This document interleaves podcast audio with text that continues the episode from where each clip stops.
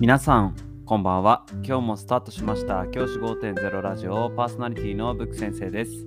僕は現役の教師です。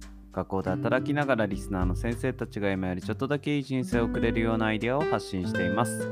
より良い授業、学級ケア、働き方、同僚、保護者、児童、生徒との人間関係、お金のことなど、聞かないよりは聞いた方がいい内容を毎朝6時に放送しています。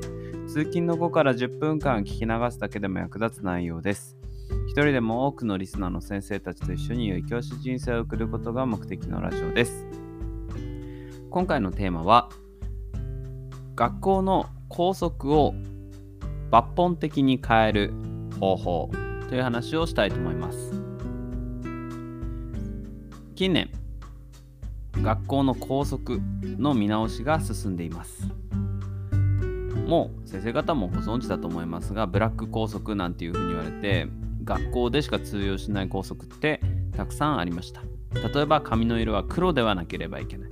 地毛が茶色っぽくても黒く染め直さなきゃいけない。あるいは靴の色は白で揃えなければいけない。いろんな色の靴があるけど白い靴を履かなきゃいけない。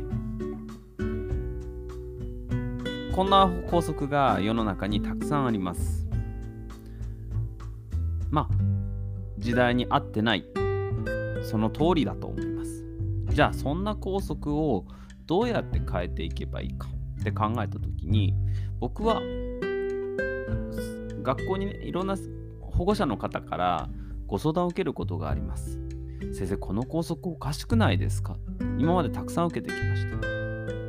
そういう時に僕はその保護者の方と同意見だった場合には次のように言いました。お母さん、その通りです。この校則おかしいですよね。ただ、僕の一存でこの校則を変えることはできないんです。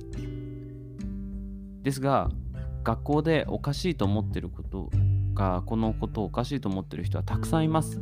なので、もしよろしければ、教育委員会にこの旨をお伝えいただいてもよろしいでしょうか。教育委員会はこういった活動、こういったことに対応しなければいけない立場であるので、そちらに管理者であるそちらに言う方がもしかしたら効果的かもしれないですね。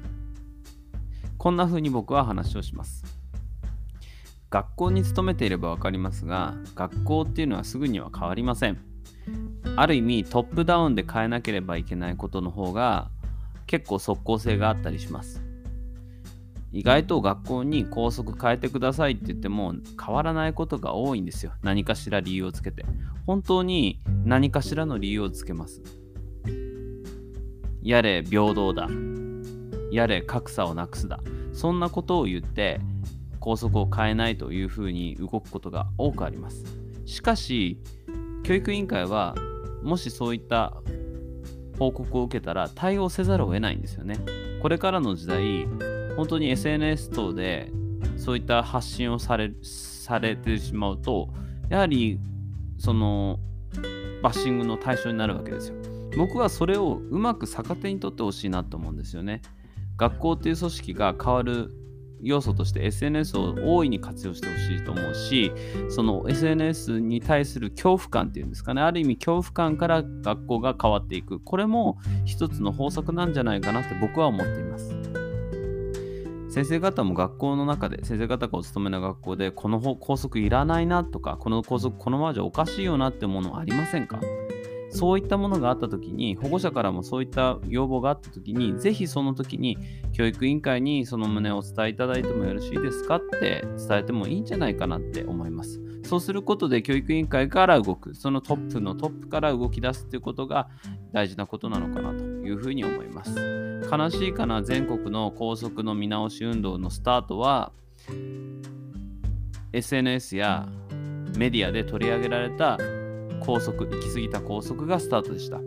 そういったところから学校の校則を見直しっていうのが動きになりました。学校という組織は本当に動けません。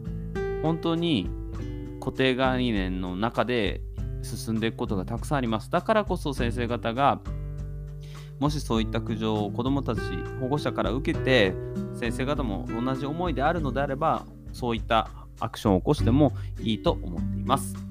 今日はブラック校則の変え方についてお話をしました。じゃあ今日はこの辺で起立例着席。さよなら。また明日。